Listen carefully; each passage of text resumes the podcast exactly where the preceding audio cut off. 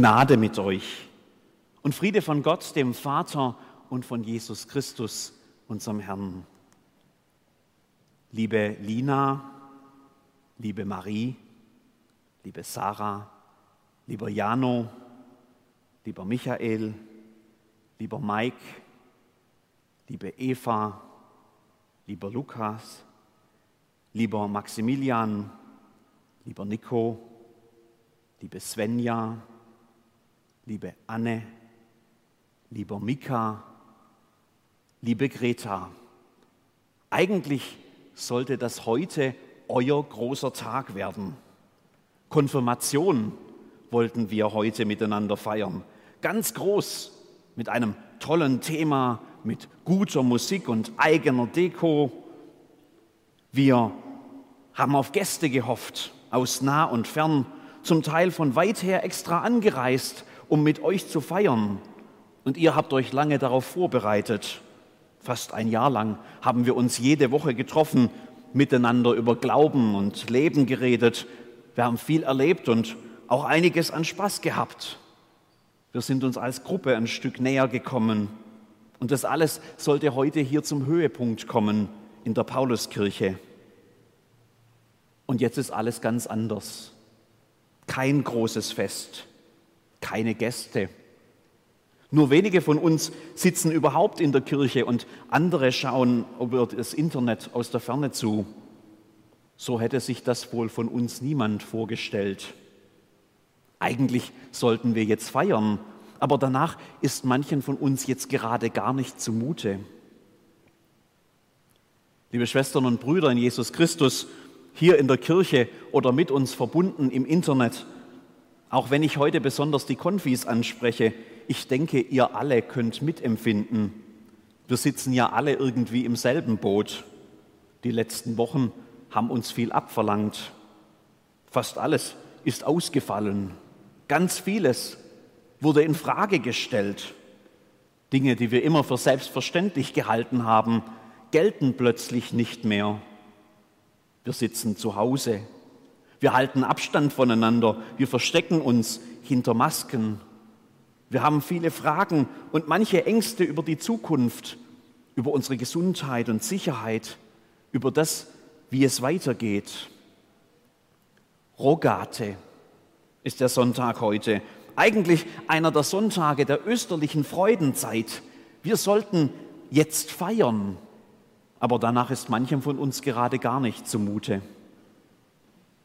Mitten hinein in diese seltsame Stimmung wollen wir heute Morgen die Worte Jesu dringen lassen. Vielleicht hat er uns ja etwas zu sagen, was in dieser komischen Situation irgendwie noch Sinn verleihen kann. Rogate heißt dieser Sonntag. Betet. Darum geht es auch bei ihm. So sollt ihr beten, sagt er uns. Und wenn wir dann weiterhören, dann erklingt das Gebet, das Christen auf der ganzen Welt seither verbindet, das Vaterunser, das wir auch in jedem Gottesdienst miteinander beten. Ihr, liebe Konfis, habt euch dazu Gedanken gemacht, was dieses Gebet bedeutet. Heute sollt ihr deshalb zu Wort kommen. Nicht hier vorne auf der Bühne, aber vorne auf der Leinwand oder im Internet. Manche wollten ihr Gesicht nicht zeigen, das ist voll in Ordnung, das ist euer gutes Recht, aber wir hören auf das, was ihr zu sagen habt. Vater unser im Himmel, ich will es so sagen, dass für mich heißt das, dass wir mit Bitten immer zu Gott kommen sollen, wie zu unserem Vater. Geheiligt werde dein Name. Ich würde das so sagen, dein Name, der wird groß geschrieben. Für mich bedeutet es, dass Gott jemand Großes, Besonderes und vor allem Einzigartiges ist. Dein Reich komme.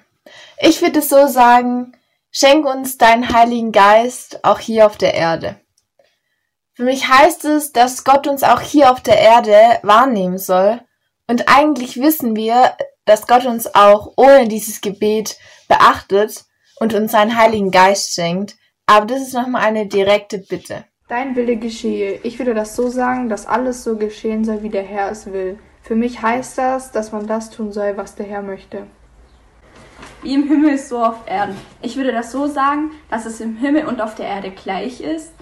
Für mich heißt das, dass es überall gleich ist. unser tägliches Brot gib uns heute. Dieser Satz bedeutet für mich, dass wir dankbar sein sollen, genug Essen zu haben. Und vergib uns unsere Schuld.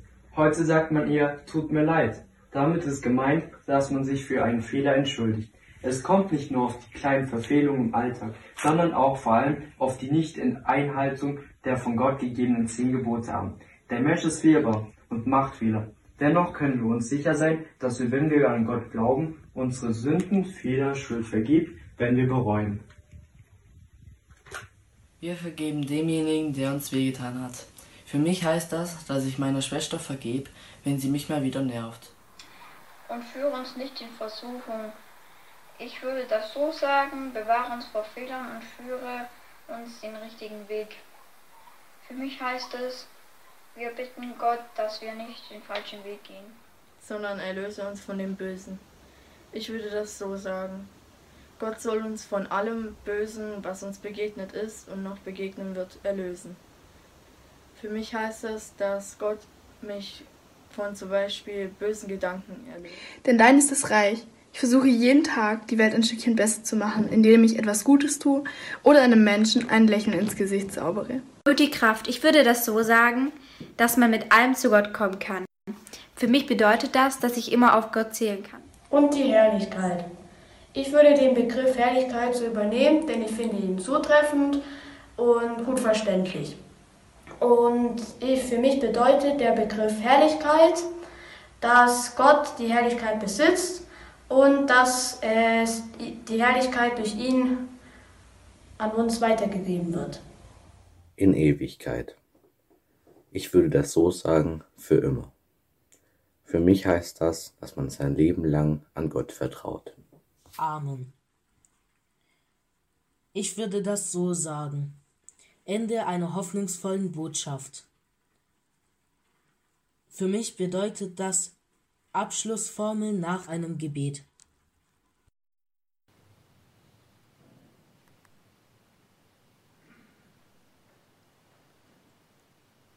Wenn du betest, sagt Jesus, so geh in dein Kämmerlein und schließ die Tür zu und bete zu deinem Vater, der im Verborgenen ist. Und dein Vater, der in das Verborgene sieht, wird's dir vergelten. Da musste uns in den letzten Wochen eigentlich niemand hinschicken. Die eigenen vier Wände, da haben manche von uns in diesen Tagen mehr Zeit verbracht als je zuvor. Wir kennen uns jetzt aus mit Videokonferenzen und Dienste wie Netflix machen riesige Umsätze.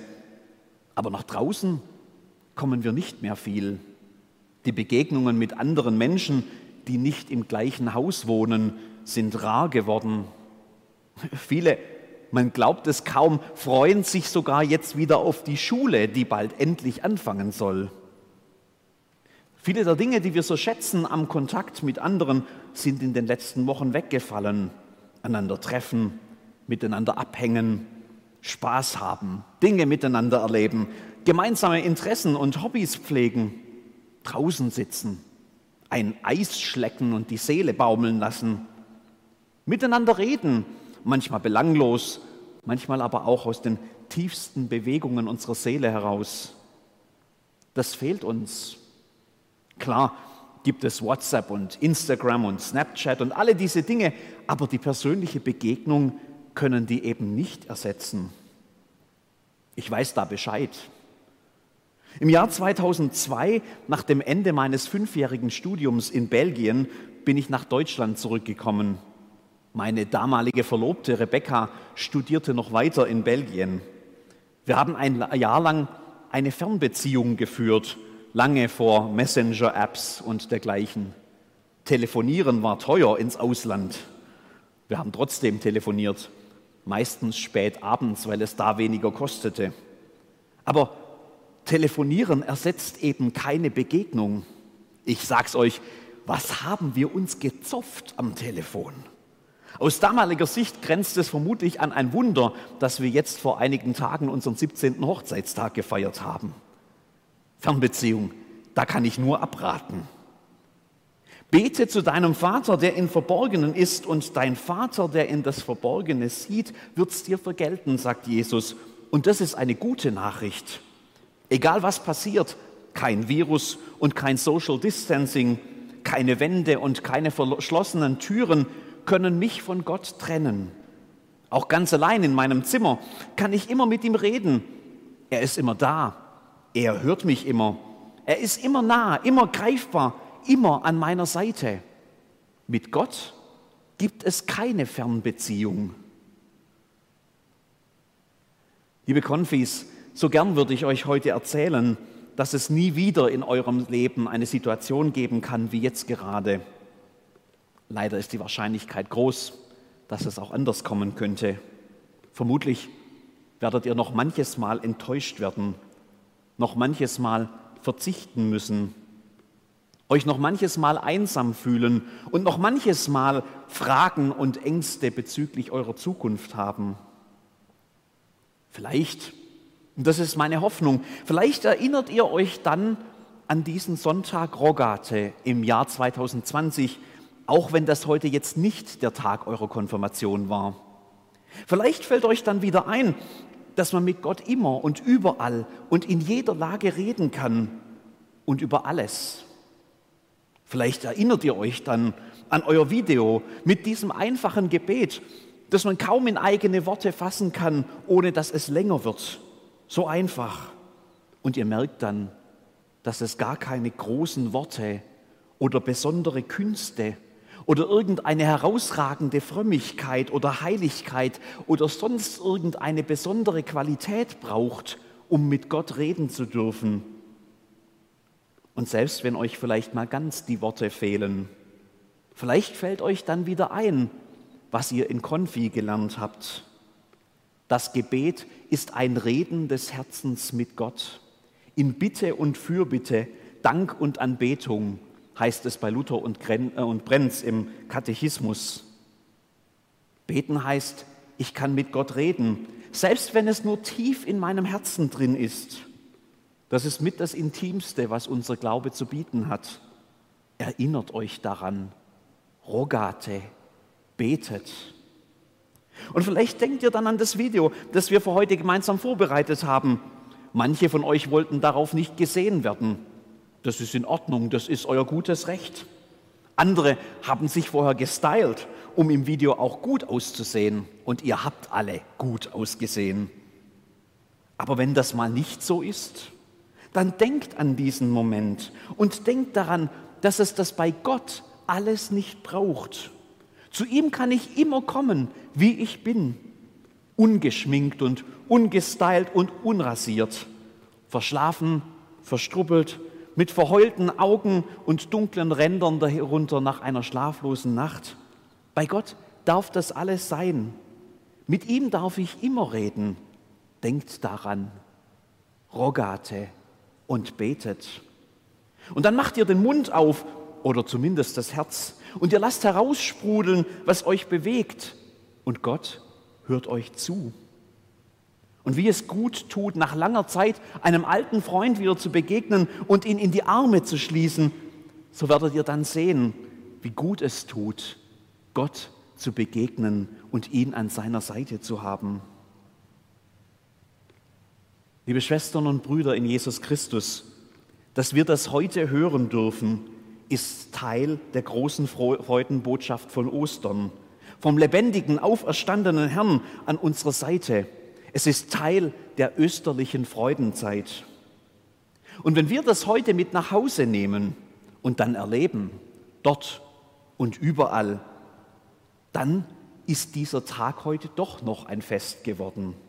Und das kann dann an jedem anderen Tag genauso gehen, wenn wir mit dem Gott der uns so nahe ist, reden. Rogate, betet. Amen.